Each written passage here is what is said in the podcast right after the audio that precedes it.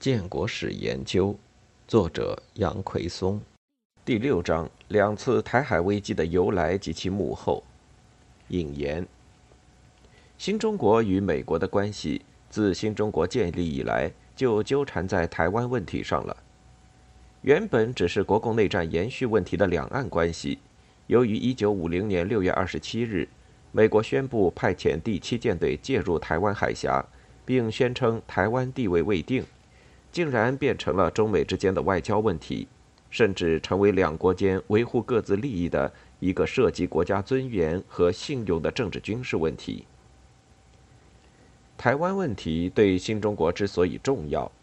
除了几乎所有中国人都确信它是中国的不可分割的一部分以外，还在于只有解决了这个问题，中共才能够名正言顺地宣布它完成了祖国的统一大业。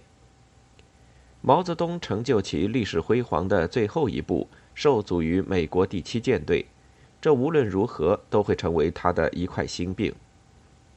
一九五零年以后的中国政府长期高擎反美大旗，坚持激烈的反帝政策，甚至以此为限来区分敌友，均与此有关。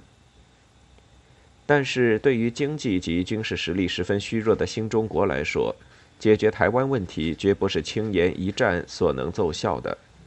尽管新政府从来没有放弃过武力解放台湾的方针和口号，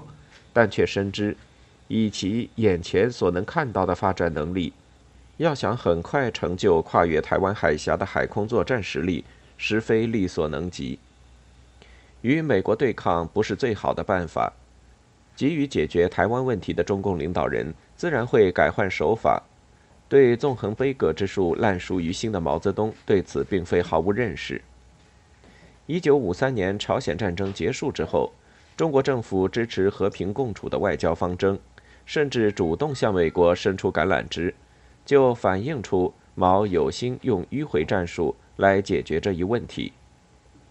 只可惜，在朝鲜战场上吃到苦头的美国人，早已把共产党中国视为洪水猛兽。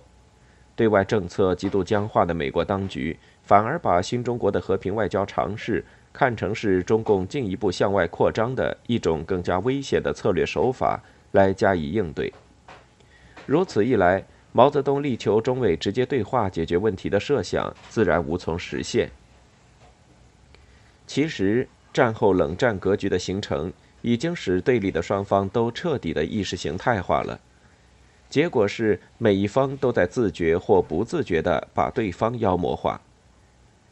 尝试对美缓和的失败，反过来只能更加刺激毛泽东，因为具有太强的悲情意识和自卑心理。作为落后国家领导人的毛泽东，常常表现得极度自尊。正是这种心理，使毛泽东在感受到美国的歧视之后，转而放弃了对美争取缓和的方针。